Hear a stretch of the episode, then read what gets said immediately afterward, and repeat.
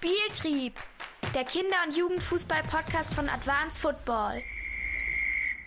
Hallo und herzlich willkommen zum Spieltrieb-Podcast von Advanced Football mit mir, Joscha und Sakko auf der anderen Seite. Sakko, schön, dass du wieder da bist. Servus. Wir sprechen jede Woche aufs Neue über den Kinder- und Jugendfußball, decken da alles ab, was es rund um den Kinder- und Jugendfußball zu besprechen gibt. Diese Woche sprechen wir über einen Hallentrainingsdreh, den wir hatten. Also ihr dürft euch auf neue Hallenübungen freuen. Wir sprechen über Sunderland, den Fußballverein aus England. Und wir sprechen über Hannes Wolf und seine Meinung zu Vereinsphilosophien. Bevor wir starten, schon mal vorab der Hinweis, wir haben ein Livestream auf unserer Plattform. Und zwar geht es genau da um das Thema Hallentraining. Wenn du also schon Mitglied auf unserer Plattform bist, sei es über den Verein oder über ein eigenes Abo, dann kannst du dich da kostenlos, wichtig, kostenlos registrieren. Wann das Ganze stattfinden wird, das werdet ihr ähm, sehen, wenn ihr auf den Link klickt, den ich in die Show Notes packe.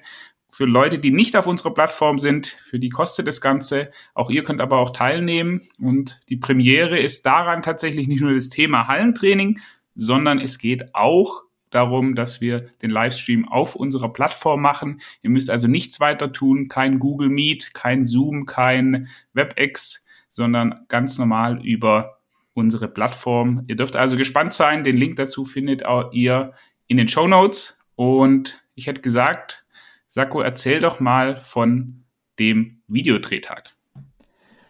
Sehr gern. Wir waren in der Halle. Und zwar zum allerersten Mal. Wir haben noch nie Hallenübungen gefilmt, ähm, aber die allermeisten der Nutzer auch der Plattform und der Trainerinnen und Trainer aus dem Kinder- und Jugendbereich in Deutschland müssen ja irgendwann in die Halle. Zwangsläufig, witterungsbedingt ist es dann äh, nun mal so. Ähm, die den Kunstrasen haben, die haben manchmal die Möglichkeit, noch ein bisschen länger draußen zu bleiben oder früher wieder anzufangen. Ich glaube, es sind nur wenige, die durchtrainieren ähm, draußen im Winter. Und vor allem bei den Kleinen geht es ja dann irgendwann auch gar nicht mehr. Also die frieren sich ja dann ein, dann ein ab und du kannst die ja nicht so sehr in Bewegung halten die ganze Zeit, dass das nicht passiert. Deswegen, äh, notgedrungen, landen wir dann irgendwie in der Halle. Manche finden es cool und haben das Gefühl, dass da ich andere Themen nochmal stärker akzentuieren kann und die gewinnbringend sind für mein äh, Spiel auf dem Feld. Andere wiederum hassen es wie die Pest beiden dieser Gruppen wollen wir aber helfen, äh, indem wir sagen, hey, es gibt coole Trainingsformen, die auf jeden Fall mir als Trainer Bock machen, aber, und das ist viel wichtiger, auch den Kids in der Durchführung. Heißt, wir haben gefilmt, wir haben polysportive Sachen drin, also so Bewegungsaufgaben, kleine Bewegungschallenges gegeneinander, bis hin zu größeren Spielformen mit Umschaltcharakter, mit ähm, viel Überzahl, Unterzahl ähm, Geschichten, die du ausspielen musst, weil ich glaube, das ist dann einfach für die Halle auch ein wichtiges Thema, dadurch, dass wir eh kleinformatig spielen, in einem 4 plus 1 oder maximal 5 plus 1. Ähm, und haben uns jetzt mal in, dem, in der ersten Runde nochmal bewusst gegen Futsal entschieden, ähm, weil es einfach nicht so einheitlich und flächendeckend dann auch umgesetzt oder gespielt werden muss auch. Ähm, haben ja auch lange diskutiert, ob wir es mit dazu nehmen wollen gesagt, am Ende laufen so viele Hallenturniere irgendwie auch anders ab. Hast du mal eine Vollbande, hast du mal nur rechts und links, mal hast du nur rechts eine. Das ist ja komplett wild. Da haben wir gesagt, das soll was sein, das irgendwie für alles passt und das nicht nur das Thema Halle im Fokus hat, sondern wo ich nochmal Dinge drin habe und Schwerpunkte setzen kann, die ich dann später eins zu eins so auch auf dem Platz wieder übernehmen kann. Aber die Halle bietet durch diese räumliche Begrenzung einige Vorteile, die ich clever nutzen kann. Das haben wir gefilmt, werden äh, wahrscheinlich irgendwas zwischen 30 und 40 Übungen jetzt am Ende. Zusammen mit dem von dir angesprochenen Hallentrainingswebinar hoffen wir, dass wir jedem, der das sieht, dann irgendwie einen guten Fundus mitgeben können äh, an Inhalten für die Hallenrunde. Und wir haben uns viele viel Kritik beziehungsweise Anmerkungen bezüglich den Videos zu Herzen genommen und decken dieses Mal das ganze Leistungsspektrum ab. Also das sind jetzt nicht nur Vollmaschinen, die wir eingeladen haben zum Videodreh, sondern gute und sehr gute Spieler und Spielerinnen gemixt. Darf sich also keiner mehr beschweren, dass es bei uns äh, immer nur funktioniert, weil wir die Sachen mit sehr guten oder schon sehr weit entwickelten Kindern machen können. Kannst du schon mal schmackhaft machen, deine Lieblingsübung der letzten beiden Tagen, wo du sagst, da weißt du jetzt schon, das wird äh, in der Kategorie meistgeklicktes Video oder meistgeteiltes Video, wird es auf die, auf die Nummer 1 stürmen? Es gibt eine Formel, die heißt Umschalt 2 gegen 2. Ähm, das ist schon richtig, richtig cool, ähm, weil wir in so einem diagonalen Format starten äh, mit äh, 5 mal 2 Meter Toren, also die etwas größeren Hallentore haben wir dafür verwendet. Äh, wo auch mit dem ersten Pass, wenn du das schnell genug ausspielst, dann hast du für eine kurze Zeit eine Überzahl. Ähm, und wir haben so ein Schere, Stein, Papier 1 gegen 1 gespielt, was ich persönlich richtig cool finde. Du hast quasi ein Anspiel auf deinen Mitspieler, der einen Gegner im Rücken hat. Und dann spielst du mit dem Gegner neben dir Schere, Stein, Papier. Und wenn du gewinnst, dann darfst du zum 2 gegen 1 nachstarten, also Überzahl im Ballbesitz. Wenn der Gegner gewinnt, darf er zum 2 gegen 1 nachstarten, aber Überzahl ähm, gegen den Ball. Und wenn es unentschieden ausgeht, darf keiner nachstarten, die spielen 1 gegen 1. Und das war dann ganz interessant zu sehen, wie die ähm, Spieler im Feld dann damit umgehen, weil sie schon immer wieder den Blick dann raus haben, äh, um zu gucken, ob da also jemand nachschaltet oder nicht, um ihr Verhalten anzupassen. Das finde ich richtig cool. Ähm, und Schere Papier macht eh immer Bock. Und dann gab es noch eins, da haben wir witzigerweise angefangen während des Videodrehs, also da war eine U14 eines NLZs dann die ähm, Demo-Mannschaft. Und da haben wir während des Drehs, weil unser äh, Head of Content, Marian, ähm, die Anmerkung hatte, dass wir da ein Coaching setzen sollten. Ich gesagt, coach doch mal das und das, also ein, ein bestimmtes Verhalten im Freilaufen. Er hat gesagt, ich würde ich nicht machen. Also ich finde es okay, wenn er hier geschlossen steht in der Situation. Ja, aber. So, und dann haben wir den Trainer der U14 gefragt, wie, wie siehst du das eigentlich? Und der stand auf der Tribüne und so ein paar Jungs, die äh, nicht mitspielen konnten an dem Tag oder sollten, ähm, die waren auch mit dabei, da war die ganze Mannschaft da. Und dann haben wir so wie so eine kurze Quiz-Show daraus gemacht. Und gesagt, okay, wir haben drei Möglichkeiten, sich freizulaufen, jetzt die wir besprochen haben. Einmal dieses geschlossen bleiben, Kontakt übers Standbein, einmal äh, auf die gegnernahe Seite freilaufen, Kontakt dann in dem Fall mit dem linken Fuß, das war der Vorderfuß nach vorne, oder auf die andere Seite, weiter Weg, aber weg vom Gegner und so weiter. Ähm, das war interessant, weil die Kids für sich selber auch alle unterschiedliche Antworten hatten. Und wir als Trainer waren uns auch nicht einig. Ähm, das müssen wir auf jeden Fall mal irgendwie aufgreifen, dieses Thema. Da wird mich nämlich die Meinung der Zuhörer in dem Fall oder dann auch der Zuschauer, je nach Format, äh, interessieren, wie sie denn das coachen würden. Aber auch eine sehr spannende Form, weil eben genau das nicht ganz klar, was jetzt in dem Fall so eine Goldstandardlösung ist, sondern es viel irgendwie auch von der persönlichen Präferenz der Spieler abhängt. Cool. Ich bin gespannt. Die ersten Videos kommen Ende der Woche wurde uns versprochen aus dem Content-Team. Äh, nageln wir jetzt hiermit äh, fest. Dienstag kommt diese Folge raus. Wir nehmen jetzt am Montag auf. Freitag oder Samstag gibt es die ersten, die ersten Übungen. Marian, mark my words. Harter Cut. Aber nochmal, nee, bevor wir den harten Cut machen, einmal noch den Hinweis. Hallentraining-Webinar, Link in der Beschreibung.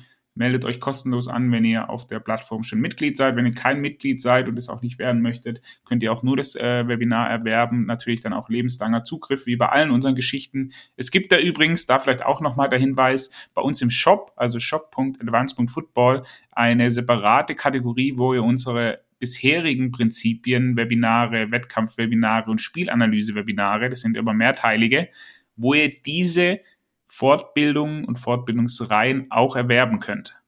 Ja, dann kauft ihr die im Shop und habt lebenslang Zugriff darauf. Mittlerweile sind wir bei drei verschiedenen, A, drei oder vier Webinare, A, 90 bis zwei, 90 Minuten bis zwei Stunden. Ist also super viel Inhalt dabei. Wer sich da irgendwie auch in der, in der Winterpause mal weiterentwickeln möchte, ich kann es wärmstens empfehlen. Und jetzt, wie gesagt, der harte Cut. Ich habe nämlich was zu Hannes Wolf mitgebracht. Und zwar war der Hannes in diesem Jahr bei der BDFL-Tagung, Schrägstrich beim Kongress, also beim ITK, wo einmal im Jahr alle Fußballlehrer und A-Lizenztrainer zusammenkommen.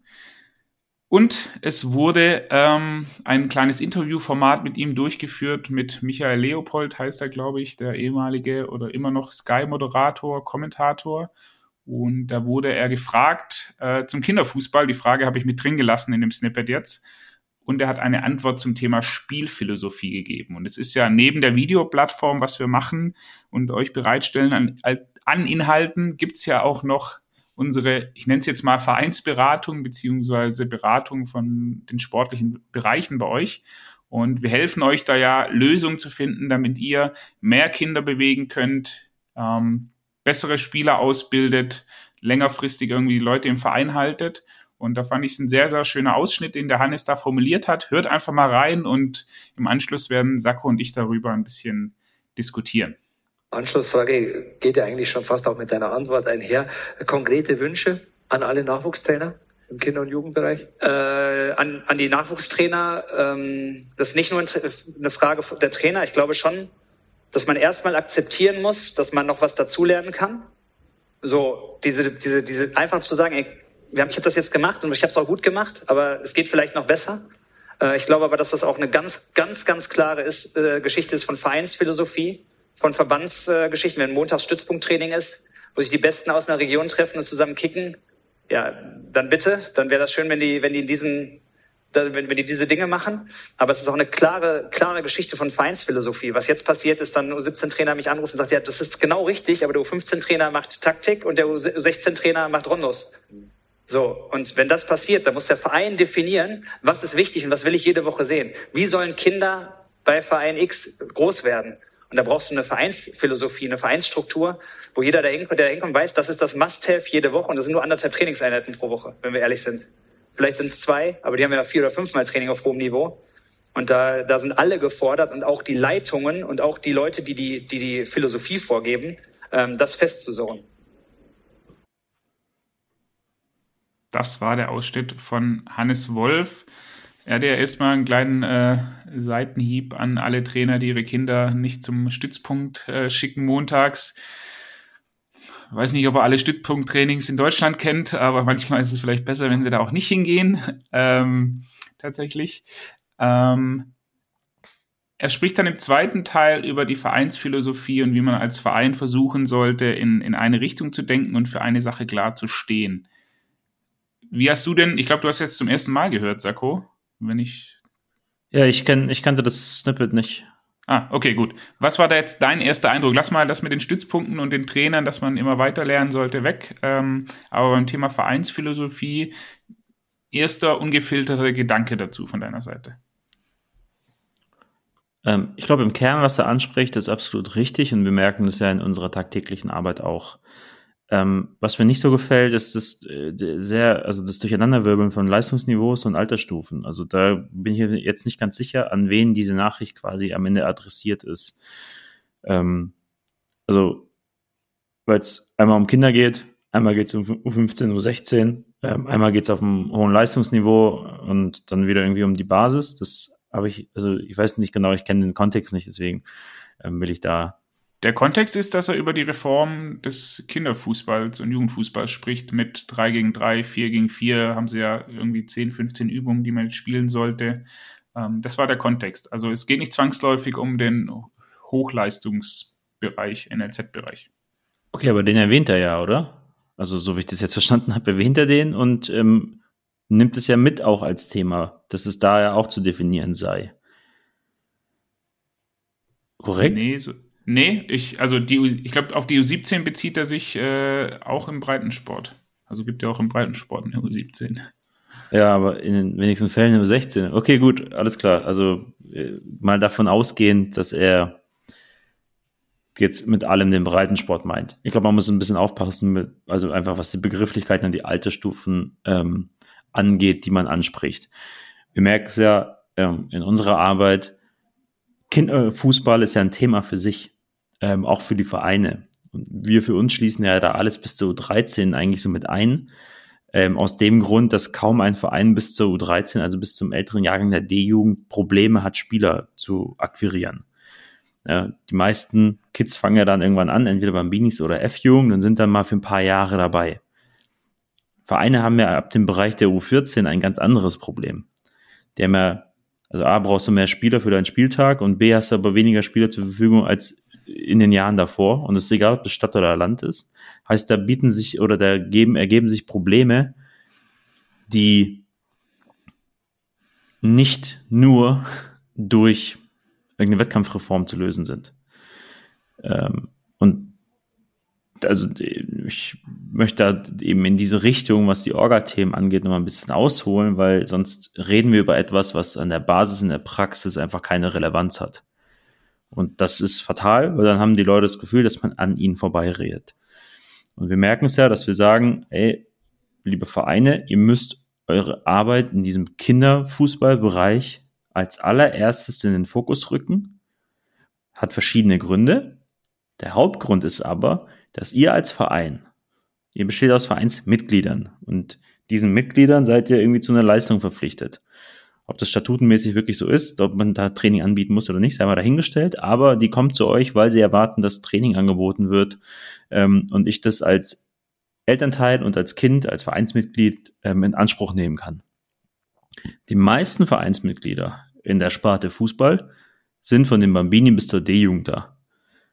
Also die Kaderstärke quasi pro Jahrgang ist ja deutlich höher, als wenn ich mir dann die C, B oder A-Jugendkader anschaue. Das ist, glaube ich, kann man über 95 Prozent oder 99 Prozent der Vereine in Deutschland diese Aussage so treffen und sie ist korrekt.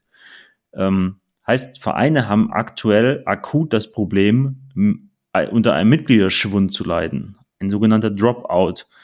Ähm, aus dem Sport. Also Kinder fangen an mit Sport und entscheiden sich dann irgendwann dafür, dem, dem nicht mehr nachzugehen. Und hier, glaube ich, gilt es, die Vereine zu sensibilisieren für genau dieses Thema. Und ich handhabe das so in den Workshops und Fortbildungen, die ich mit den Vereinen habe, wo, wenn dann mal sich ein Großfeldtrainer hin verirrt, weil die haben ja immer das Gefühl, das betrifft sie nicht, wenn es um jüngere Altersstufen geht, dann fragen die genau sowas. Dann fragen die nämlich nach Taktik. Einführung Viererkette. Was mache ich denn für meine Sechser? Die können sich nicht freilaufen. Wie sieht denn für uns irgendwie das Spiel im letzten Drittel aus und so weiter?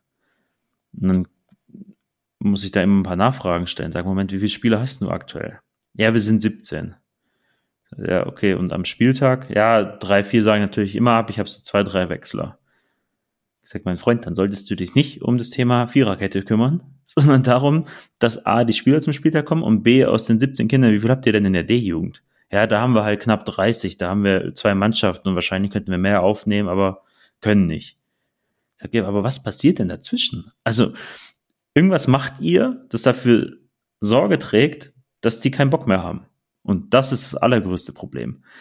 Und auch in der Bewertung von Trainerleistung muss sowas immer mit betrachtet werden ich sag, wenn ich Vorstand oder Jugendleiter in einem Verein wäre, wo das, wo das der Fall ist, dass wir in der B-Jugend in eine Spielgemeinschaft gehen müssen, weil wir nicht mehr genug Spieler haben, dann würde ich meinen C-Jugendtrainer ausschließlich danach bewerten, wie groß seine Kaderstärke zu Beginn der Saison ist und wie groß am Ende der Saison. Und wenn er mit 18 in die Saison geht und mit 18 raus, sage ich, mein Gott, du bist wahrscheinlich einer der besten Trainer, die wir hier haben. Geile Leistung, die in dem schwierigen Alter bei uns zu halten, dass die weitermachen wollen. Das, das wird in Zukunft unseren Verein sichern. Und ich werde nicht bewerten, oh, hm, wir sind aber in der Staffel, sind wir jetzt da nur im Mittelfeld gelandet. Wir hatten ja eigentlich vor, dann mal wieder aufzusteigen. Das ist doch scheißegal. Aber die Diskussion geht einfach am Kern der Probleme oftmals vorbei. Jetzt aber zurück, irgendwie die Rolle rückwärts mal zum äh, zur Reform. Und auch da wieder merkst du, wie schwierig das ist, wenn ich diese Diskussion undifferenziert zu führen. Wir sprechen über eine Reform, die mit der C-Jugend, also 14 aufwärts, ja nichts zu tun hat. Ja, also speziell, wenn er die Kinderfußballreform anspricht, dann geht's ja um die Mannschaften in der ähm, FE-Jugend. Ähm, heißt, das darf man nicht durcheinander bringen. Ansonsten, wenn es um die einheitliche Ausrichtung von Training geht, macht das total Sinn. Was du nämlich den ehrenamtlichen Trainern an der Basis nicht zumuten kannst, ist sich in ihrer Freizeit damit zu beschäftigen, was sinnvolles Training ist. Das darfst du dann denen nicht zumuten, wenn du als Verein beklagst, dass du dich schwer tust, neue ehrenamtliche Trainer zu finden. Trainerinnen und Trainer. Weil solange das so ist, du auf der anderen Seite den aber quasi noch Zusatzaufwände äh, Aufwände aufbürdest, indem du sagst, bitte beschäftigt, bestellt euch Bücher, macht euch im Internet schlau dazu, was gutes Training ist und dann führt ihr das bei uns im Verein durch. Und unsere Prämisse ist ja zu sagen, du bist als Verein dafür verantwortlich, dass deine Mitglieder gutes Training erhalten. Nicht der Trainer ist dafür verantwortlich. Das ist Teil der Pflichten der Organisation. Und dann gibst du dem Trainer die Hilfestellungen, die er braucht, damit er dieses Training so durchführen kann im Sinne des Vereins und im Sinne der Mitglieder. Und dann sind die inhaltlichen Reformen absolut richtig. Eben auf kleinere Spielformate zu wechseln, ähm, möglichst viel Spielzeiten generieren zu lassen auf möglichst leistungshomogenem Niveau. Das ist alles total richtig. Mir kommt da aber bei dieser ganzen ähm, Spielformatdiskussion das Training immer viel zu kurz ähm, wir wählen ja für uns einen anderen Ansatz. Also wir sagen ja, wir propagieren diese Inhalte für den Trainingsbetrieb. Also, dass ich in kleinen Spielformen auch alle taktischen Prinzipien, äh, die ich so brauche, ähm, vermitteln kann. Und dadurch überzeugen wir Trainer auf eine andere Art und Weise. Weil ansonsten hast du schnell diese Lagerbildung, ähm, dass auf einmal Positionen eingenommen werden. Ich bin dagegen, ich bin dafür. Und was da das Problem ist, ist, dass die, also sich herauszubewegen aus dieser Position, die man mal eingenommen hat, als Trainer oder als Trainerin, das kommt ja immer einher mit einem Gesichtsverlust. Also ich war ja dagegen und jetzt können mich keine Argumente mehr faktisch überzeugen, weil ich da sonst irgendwie zugeben würde, im Unrecht zu sein. Und wenn wir was als Menschen mehr hassen, also nee, es gibt nichts, was wir als Menschen mehr hassen, als irgendwie zugeben zu müssen, dass wir im Unrecht waren äh, und uns ein anderer jetzt überzeugt hat. Und vor allem hassen es, glaube ich, Trainerinnen und Trainer, äh, wo wir in unserem Alpha-Tierchen-Gehabe da als Cheftrainer dann der Meinung sind, irgendwie allen den Weg vorgeben zu müssen. Ich sehe, du hast schon zwei, dreimal äh, ausholen wollen. Ich mache mal kurz ja, Pause. Äh, okay. Sorry, ich habe mich du bist, du, bist von der, du bist von der Ursprungsfrage, ja. was du zum Thema Philosophie als Verein, ja. bist du sehr weit rausgegangen. Äh, ja, einmal, das, das, muss man dem, dem DFB und auch äh, Hannes Wolf und seinen Mitstreitern dazu halten. Ich glaube nicht, dass sie das Thema Training ausklammern. Also das ist was, was sie momentan in den Fokus rücken versuchen. Ob die Art und Weise richtig ist, mit wie sie es kommunizieren und mit welchen Mitteln, sei mal dahingestellt. Aber es wird ja schon ein, eine Änderung hab, des Trainings. Ich habe vielleicht noch eine Frage, weil äh, also eventuell auch wenn du den Snippet gehört hast, äh, gehört hast, ähm, weißt du da vielleicht eher Bescheid. Ich hatte letzte Woche Donnerstag dann ein Gespräch dazu, da kam die Frage auf, woher kommt denn jetzt das auf einmal? Also wo, woher stammt diese inhaltliche Ausrichtung auch für Training? Also das wurde irgendwie nie mitkommuniziert. Gab es ein Gremium, das sich zusammengesetzt hat? Wurde das irgendwie besprochen, erörtert, warum das ein sehr gutes Training ist? Es war auf einmal da. Ähm, und das, äh, Weiß ich nicht tatsächlich. Also okay. gefühlt, gefühlt ist es, ist es tatsächlich relativ äh, ad hoc gekommen. Also die letzten fünf Jahre hat man versucht, 3 gegen 3 einzuführen und dann plötzlich ging es dann auch noch ums Training, ähm, obwohl es ja eigentlich gar nicht in der Kompetenz des DFBs liegt, so wie es die letzten Jahre immer gehießen hat, weil die Train Trainerausbildung in der Breite, also wie strukturierst du dein Training im C-Basis-Lehrgang oder im Teamleiter-Lehrgang, das liegt ja immer bei den Verbandssportlehrern und den Verbänden und nicht beim DFB. Ähm, vielleicht kam das jetzt als Wechsel mit dem Kindertrainer-Zertifikat. Äh, schwer zu sagen. Ja, aber ich weiß nicht, ähm, da würde ich gar nicht so sehr oder so schnell drüber hinweggehen, weil wir sind ja jetzt beide als Person in diesem Bereich Fußball und Jugendfußball extrem stark unterwegs. Also wir machen ja hauptberuflich nichts anderes, als uns eigentlich nur mit diesen Themen und Fragestellungen und Entwicklungen zu beschäftigen. Ähm, und das ist auch an mir vorbeigegangen. Und wenn du auch sagst, es ist auch an dir vorbeigegangen, dann kann ich durchaus verstehen, dass jemand dann, der das auch so vor deinen Latz geknallt bekommt, seine Arme verschränkt und sagt, nee, mache ich nicht. Ähm, Finde ich gar nicht so, un also irgendwie so. Ist es nicht, es ist nicht trivial, auch wenn man sich anguckt in der, in der damaligen Pressekonferenz, ähm, als es vorgestellt wurde, als dann in, in der Excel-Datei plötzlich das perfekte Training dargestellt wurde. Äh, mit drei, vier Spalten, wo ich dann auch plötzlich dachte, hoppla, äh, wo sind wir jetzt hier? Äh, ich muss sagen, ich fand es mal, also jetzt aus meiner Warte heraus fand ich das mal erfrischend ähm, man hat das Gefühl, es geht mal weniger um Politik und mehr um Inhalt. Das fand ich jetzt persönlich nicht schlecht, neben den, also neben den Nebengeräuschen, die natürlich so ein so eine Ad-Hoc-Veröffentlichung äh, hervorruft, weil ich glaube, ein Verband dieser Größe darf sich so eine Kommunikation einfach nicht erlauben.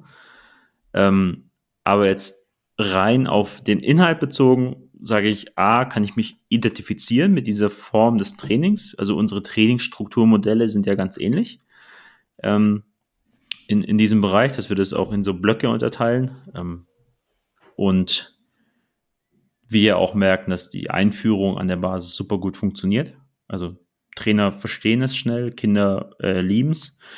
Heißt, irgendwie da sind die Argumente auf unserer Seite. Ja, aber sonst, also Kommunikation, Fragezeichen, Inhalt finde ich persönlich jetzt nicht so verkehrt. Hm. Mir sind die anderen Punkte, die du ausgeführt hast, mittlerweile äh, entfallen. Ich wollte.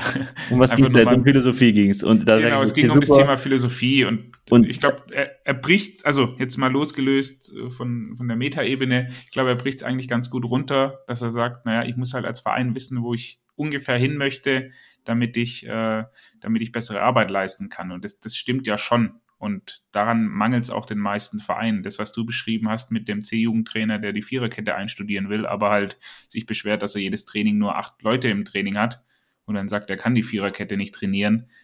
Da, also, da ist halt, da ist was im Ungleichgewicht, was, was, äh, was auch die Ansprachen und auch die, die Erwartungshaltung angeht. Und weißt du, durchaus. Oh, sorry. ähm, weißt du, was geil wäre? Weil mich das auf die Idee bringt, weil ganz oft wird es so ein bisschen auch wieder vermixt, dann geht es auf einmal um, immer um sportliche Sachen. Und wenn wir mit den Vereinen reden, dann wollen die ja immer höhere Leistungsklassen beispielsweise, weil das dafür sorgen würde, dass die Spieler bei denen bleiben oder Spieler aus dem Umland zu ihnen wechseln. Als ob das so das einzige Argument wäre, du spielst eine Liga höher.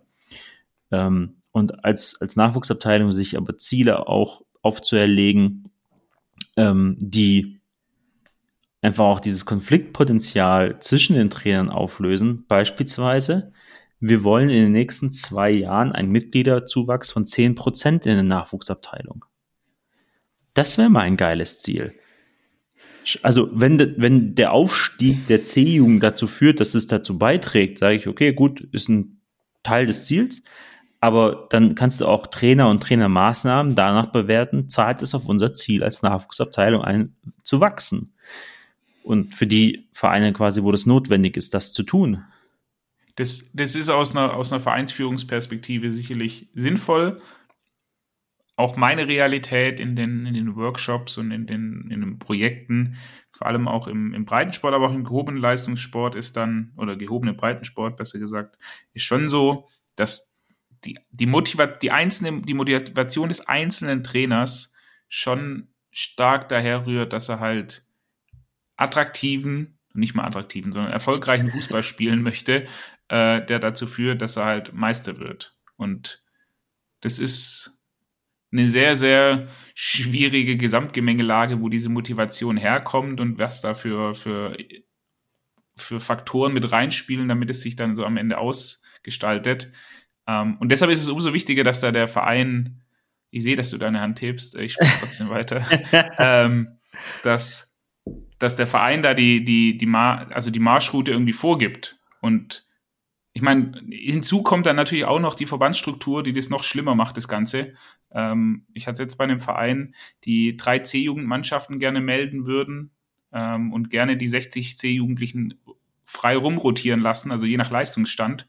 So, diese Woche spielst du in der C1, nächste Woche spielst du in der C3. Geht aber nicht, weil wenn du mehr als vier Spiele in einer Mannschaft gemacht hast, dann bist du da quasi gefangen für den Rest der Saison. Dann darfst du nicht mehr in der anderen Mannschaft spielen, was völlig krank ist, auch allein terminlich. Ähm, und es ist halt irgendeine Kackliga. So, da geht es um gar nichts. Und das ist, glaube ich, so eine komplexe Gesamtgemengelage, dass ich das irgendwie schwierig finde, das so zu, zu pauschalisieren. Finde ich nicht. Ähm, weil Vereine in dieser Schockstarre dann sind, nichts vorgeben, keine Ziele vorgeben und natürlich sagt der Trainer dann, ich will gewinnen. Also, wenn was auf dem Fußballplatz zählt, dann wer ist der Bessere? Äh, das ist vom Straßenfußball so, geht eben halt hin bis zum äh, Trainerduell in der A-Jugendliga, egal äh, von ganz unten bis nach ganz oben, ist ja, ist ja Wumpe. Ähm, weil das das Spiel so in sich hat. Aber als Verein muss ich doch sagen, okay, schön, dass du das willst, aber wir haben für uns leider halt noch Ziele, die darüber hinausgehen, was du mit deiner Mannschaft dieses Jahr machst. Also in Anführungszeichen, dazu komme ich nämlich gleich noch äh, bei meinem Thema. Ähm, dieses Ich und meine Mannschaft. Ja, du gehst aber immer davon aus, dass der Verein als Organisation in der Position der Stärke ist. Und das ist es in vielen Fällen nicht. Weil sie sich dahin gebracht haben, dass sie in der schwachen Position sind, dass sie am kurzen Hebel sitzen. Weil wenn du mit Vereinen ja, redest und sagst, ey, euer D-Jugendtrainer, das ist ein Psychopath, dann sagen die, ja, aber was sollen wir machen? Ähm, wenn der es nicht macht, macht's keiner. Ich würde da, ich würd da gar nicht so in die Extreme. Ernst sein. Ich würde da gar nicht so in die Extreme gehen. Das muss nicht zwangsläufig dann ein Vollpsychopath sein. Es reicht ja schon, dass das einfach ein Trainer ist, der, der seit Jahren gute Arbeit macht und der halt einfach gewisse Forderungen hat. Ich meine, das merkst du ja selbst bei Bundesliga-Vereinen. Was heißt denn gute Arbeit? Sowohl viele Kinder bewegt, als auch die halbwegs ordentlich ausbildet. So. Und wenn der halt eine Meinung und eine Idee hat, die ein bisschen konträr ist zu dem, was dem Verein vielleicht mittelfristig gut tun würde, dann lässt sich das in der Praxis sehr, sehr schwer umsetzen für ehrenamtliche Mitarbeiter an der, an der Vereinsspitze. Aber so ein Trainer, wie du ihn beschreibst, der ist ja eher offen für äh, Veränderungen. Nee, eben also nicht immer. Doch, eben nicht. Wenn der gute Arbeit macht und Kinder dahin bewegt, dann kann ich von, von vornherein sagen, das ist jemand, mit dem man reden kann. Ja, sind doch die anderen. Du, mit, dem, mit dem kannst du schon reden, machen. der sagt sie, aber der macht dann trotzdem am Ende das auf. Also es gibt doch unterschiedliche äh, Persönlichkeitsstrukturen dann auch bei diesen Trainern. Kannst du jetzt nicht sagen, jeder gute Trainer ist offen für einen Diskurs und lässt sich in seinem äh, äh, in seiner in seiner Zielsetzung irgendwie an, abändern. Ja, aber du tust jetzt so, als ob die Trainer auch versklavt sind, diesen Job zu tun. Also da ist da auch eine Form von intrinsischer Motivation da, dass ich mich dann über Jahre hinweg oder zumindest mal jede Woche mehrfach auf den Platz stelle bei Schnee, Regen, Sonne, alles äh, und mich mit den ganzen Problemen auseinandersetze. Heißt, das ist doch auch der Hebel, wo ich als Verein ansetzen kann. Also ist doch nicht so, dass wenn ich dann ins Gespräch gehe, er sofort sagt, nee, da habe ich keinen Bock mehr. Also ihm liegt doch auch was an der, oder ihr liegt doch auch was an dieser Tätigkeit. Sonst machen das die Leute nicht.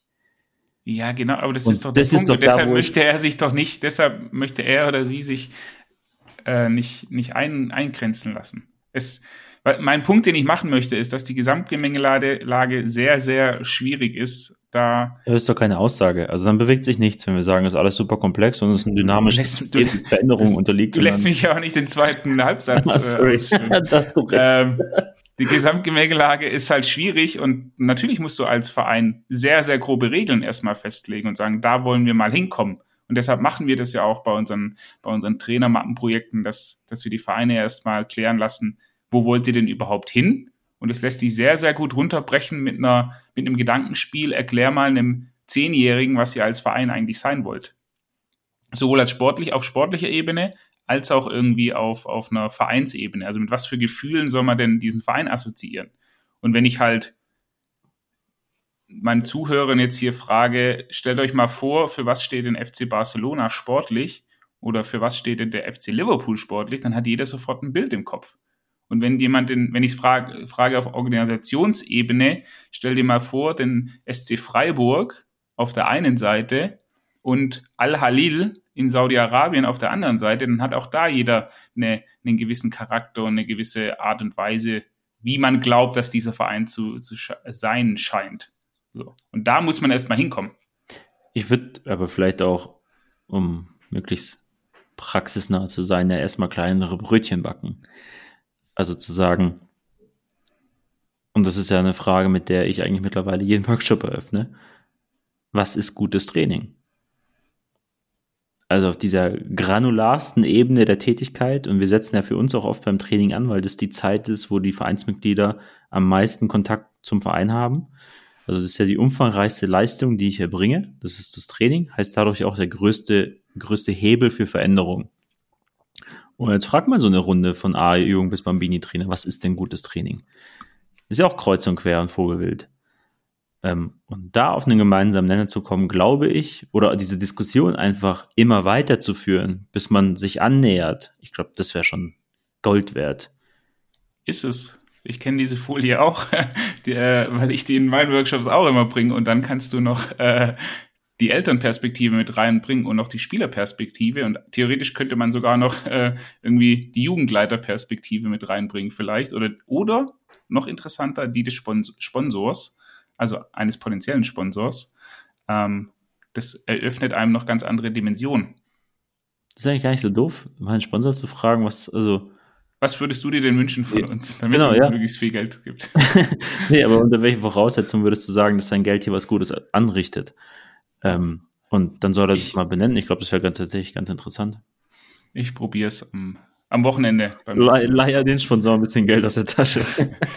ähm, okay, aber ich glaube tatsächlich, wir sind von unseren Standpunkten gar nicht so unterschiedlich weit weg. Ähm, wäre auch komisch. Ich meine, das ist ja das, was wir machen. Und unsere Produktwelt zur so Vereinsentwicklung hat sich ja auch auf einigen Annahmen äh, entwickelt, die wir ja gemeinsam getroffen haben. Also wir sagen auch, es braucht Vereinheitlichung, Struktur. Ich glaube, wir sind uns an dem Punkt einig, ehrenamtlich geführte Vereine können das ressourcentechnisch einfach kaum leisten, weil ja derjenige, der das auch nur nebenbei macht, ja auch die ganze Zeit da rein investieren muss, das überhaupt zu machen. Ganz oft ist ja für uns auch die Anfrage, die wir bekommen, ähm, wir haben mal versucht, ein Vereinskonzept zu erstellen. Oder wir sind gerade dabei. Oder wir haben ein Vereinskonzept und es wird aber nicht gelebt. Könnt ihr uns helfen?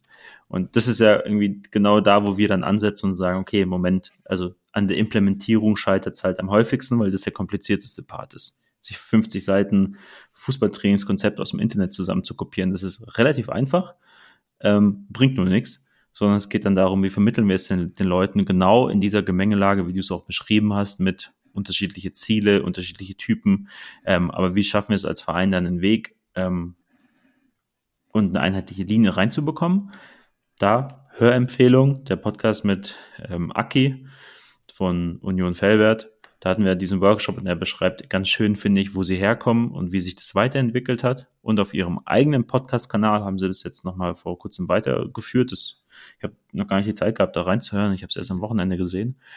Ähm, und da beschreiben sie, wie es dann weiterging, auch danach. Und das finde ich super interessant, weil das so für mich von der Struktur her, von der Größe her wahrscheinlich ein komplett durchschnittlicher deutscher Breitensportfußballverein ist.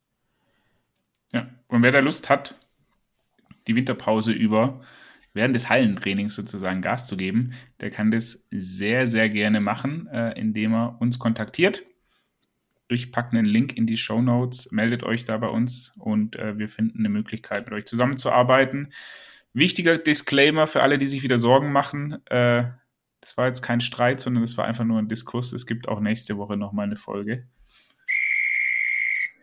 Sakko, du hast aber auch ein Thema mitgebracht. Ich gucke ein bisschen äh, auf die Uhr, nicht, dass es zu lang wird. Erzähl doch mal was zu deinem letzten LinkedIn-Beitrag. Ja, gerne. Also ging es um den AFC Sunderland äh, in England ähm, und was die an Neuerungen ähm, haben bei sich in der Nachwuchsakademie. Ähm, dazu habe ich einen Beitrag verfasst. Ich habe es bei Training Ground Guru gesehen. Ähm, habe gedacht, das ist super cool, können vielleicht noch mehr Leute interessieren ähm, was dann auch der Fall war. Ähm, bei denen ist so, dass der U18-Trainer gewechselt äh, ist. Er hat eine neue Stelle als U21-Trainer bei Southampton angenommen. Äh, und dadurch war die Stelle des U18-Cheftrainers bei Sunderland vakant. Was die gemacht haben, ist, dass sie ähm, zwei Cheftrainer quasi befördert haben in die Rolle der, wie so ein Chef-Pool-Trainer. Die haben also keine Mannschaftstrainer mehr, äh, von der U15 bis zur U18, sondern eben diesen Trainerpool, äh, bestehend aus zwei Hauptverantwortlichen und dazu kommen noch einige Co-Trainer, ähm, die die dann in der Durchführung unterstützen. Die Argumentation des Vereins ähm, geht auf zwei Hauptaspekte ähm, zurück. Das eine ist, ähm, also was sie als Ziel haben, ist äh, High Potential Coaches, also irgendwie herausragende Trainertalente ähm, in ihrer Entwicklung zu fördern. Und für sie war es dann die Möglichkeit, beide dieser High Potentials, die eben diese Cheftrainerrollen übernehmen, ähm, zu befördern, weiterzuentwickeln und mit neuer Verantwortung zu betrauen. Ähm, und dass das ein Teil ihrer Gedanken war bei der Umsetzung ähm, dieser neuen Ausrichtung. Und das andere war, dass dadurch das Programm, also das Ausbildungsprogramm, einen stärkeren Fokus auf die individuelle Spielerentwicklung bekommt, weil es weggeht von dem traditionellen Gedanken, ich und meine Mannschaft als Trainer. Sondern die sagen, dadurch, dass jetzt eben dieses, also was wir gerade eben ja auch hatten im Reitsport, dieses Ergebnisdenken dann dadurch womöglich stärker zurückgeht, weil ich nicht als einziger verantwortlich bin für die Spielleistung am Wochenende. Aber wenn ich 17 Cheftrainer bin und wir am Wochenende verlieren, bin ich dafür verantwortlich. Kann man einfach sagen, hey, ihr habt ja verloren. Wenn das aber ein Trainerteam ist, das vielleicht auch noch wechselt, das in der Trainingswoche ähm, sich ergänzt, aufeinander aufbaut, dann kann man quasi keinem Trainer mehr direkt diese Schuld in die Schuhe schieben, wodurch der Trainer selbst auch wieder entspannter wird, weil er diesen Druck ja gar nicht, mehr, gar nicht mehr so sehr verspürt, irgendwie alles auf Ergebnis. Sondern die sagen, jetzt geht's wirklich, wir können uns die Zeit nehmen und wir haben einen großen Überblick über verschiedene Altersstufen hinweg und können jetzt mit denen so arbeiten, dass sie sich individuell bestmöglich entwickeln.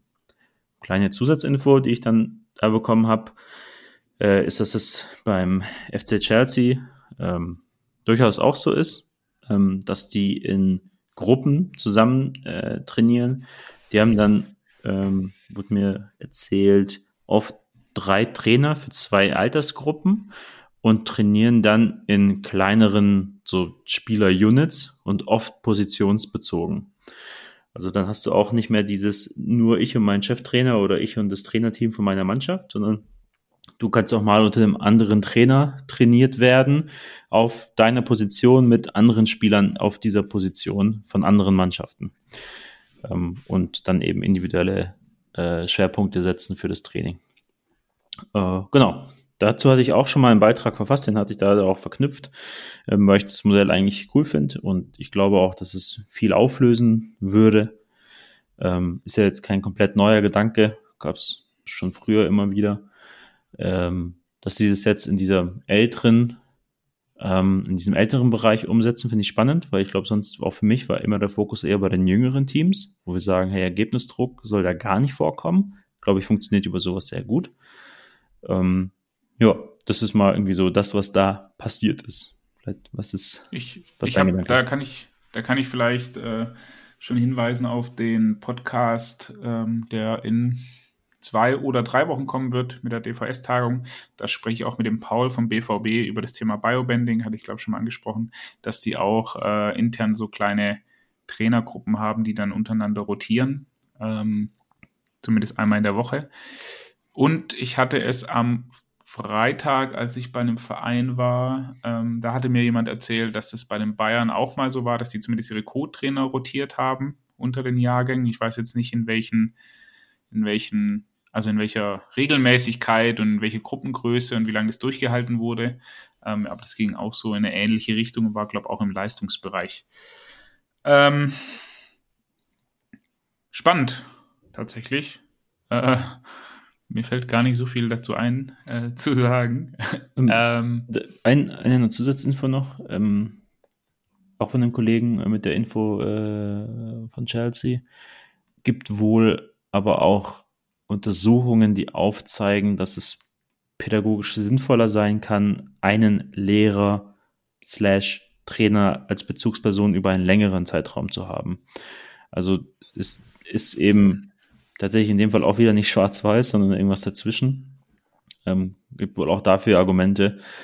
Ähm, ich habe mich auch dazu mal mit einem äh, U15-Trainer aus dem NLZ unterhalten, äh, und er hat auch gesagt, dass er das Gefühl hätte, dass da was verloren geht. Also, dass man dieser eingeschworene Haufen, der man dann ist und irgendwie diese, dieser abgeschlossene Kosmos und, und so ich für das Team und das Team für mich und sowas, dass man das und diese Stimmung vielleicht gar nicht mehr so sehr hinbekommt, die für viele Spieler leistungsfördernd sein kann, wenn es so alles ist offen und jeder mit jedem und es ist total entspannt und äh, das man, man könnte, man, man könnte mit Trainerpaten arbeiten, die man aber den, dem Leitungspersonal nicht kommuniziert. Also das Trainerteam aus vier, fünf Trainer bestehend, teilt sich quasi die, die verschiedenen Kader auf und, und jeder hat so ein bisschen einen extra Blick oder ist vielleicht auch äh, kommuniziert die erste Anlaufstelle für diese Trainer, wenn es um irgendwelche Themen geht. Nur es weiß halt nicht die, oder wissen nicht die Leute, die entscheiden, wie gut die Arbeit vom Trainer ist oder auch nicht ist, also sportliche Leiter, Abteilungsleiter, sodass so ein bisschen da der Druck verloren geht, äh, ah ja, das ist ja der, der Pate ist ja der U14 oder der Trainer 1 von diesen drei Jungs und die sind beide oder alle drei richtig schlecht geworden jetzt in der Saison. Äh, vielleicht macht er keine gute pädagogische Arbeit oder vielleicht bringt er die nicht weiter, dass man das irgendwie so ein bisschen differenziert. Mhm. Ja, ist, ist, denke ich, also äh, solche Modelle grundsätzlich, glaube ich, können manche Probleme lösen. Man muss es ja auch nicht übertreiben, man kann es aber auch mal für bestimmte Altersbereiche einführen. Das fände ich spannende Experimente, weil ich glaube, es geht nicht am Ende nicht so viel kaputt, äh, wenn du es machst. Wenn du ordentlich kommunizierst und einen guten Prozess dahinter hast, dann, dann wird es funktionieren, ohne dass du da jetzt extreme Einbußen hast. Also ich meine, was wäre denn auch die Einbuße? Also man sagt ja immer, Top-Talente entwickeln sich immer, heißt also über wen reden wir jetzt, der sich vielleicht dieses eine Jahr äh, ein Prozent weniger entwickelt hat als davor. Also weil es nicht so gut läuft. Das ist, glaube ich, nicht so, nicht so entscheidend. Und ich habe da auch gestern, äh, nee, nicht gestern, letzte Woche einen Call gehabt mit einem, wo es auch darum ging, dass den Trainer sich immer so auf die Schulter klopfen. Ich habe diesen Bundesligaspieler äh, halt die zwei, drei Jahre trainiert und ähm, ich habe den ja irgendwie zu dem gemacht, was er auch dann, dann ist jetzt und äh, ich war da entscheidend für seine, für seine Entwicklung. Er meinte auch immer, ja, und was ist mit den anderen 19 Kaderplätzen, die du da hattest? Also hat dein Training da nicht angeschlagen oder was war da das Problem? Ähm, fand ich eine interessante Nachfrage eigentlich auf dieses Selbstbeweihräuchern, dass, dass man da ja so ein Trainerguru ist und super Spieler ausbildet und am Ende hat man eigentlich vielleicht nur zwei nicht aufgehalten, aber mit 18 konntest du auch nicht voranbringen. Also was, was ist denn das eigentlich, worüber wir am Ende des Tages reden? Lässt sich auch gut in den Breitensport irgendwie übertragen. Also machen ja auch viele Vereine, glaube ich, vor allem notgedrungen im Bambini-Alter, dass sie sich irgendwie so einen Trainerpool aufgebaut haben. Mal trainieren die einen mit den anderen. Äh, vielleicht geht es auch über in die F-Jugend. Also ist ein spannender Ansatz, irgendwie da eine Arbeitsteilung drin zu haben und das alles so ein bisschen fluider zu machen. Ähm, vielleicht könnt ihr ja auch mal unsere, euch unsere könnt ihr euch, nee, könnt ihr uns eure Erfahrungswerte äh, mal mitgeben. Spielen wir gerne wieder ab, wenn ihr uns Sprachnachrichten schickt. Ich ähm, habe einen Erfahrungswert, das war ganz interessant, nämlich von der Mannschaft, mit der wir den Videodreh hatten. Ähm, die hatten bei sich in der F-Jugend das eingeführt, was wir denen bei dem letzten Coaching Day vorgeschlagen hatten, nämlich die Eltern äh, zu verpflichten, zum Training zu kommen. Äh, also mitzuhelfen, auf dem Platz dabei zu sein. Und die haben das gemacht, die haben das ein bisschen abgeschwächt, heißt, die haben vor allem Elternteile gefragt, die irgendwie selber so ein bisschen Fußballerfahrung haben, weil sie sich da auch die größte Chance ausgemalt haben, dass die Ja sagen, aber sind es aktiv angegangen, dieses willst du mal dazugehen, willst du mal auf dem Platz dabei sein, kannst du dir mal vorstellen, nächste Woche Dienstag. Ähm, und die haben gemeint, das funktioniert super. Die haben jetzt jedes Training wohl einen zusätzlichen Helfer noch, weil er gesagt hat, ja, ja, klar, kann ich mir vorstellen. Also ohne diese große Verpflichtung zu gehen, ich bin ein Jahr jetzt jedes Mal dabei.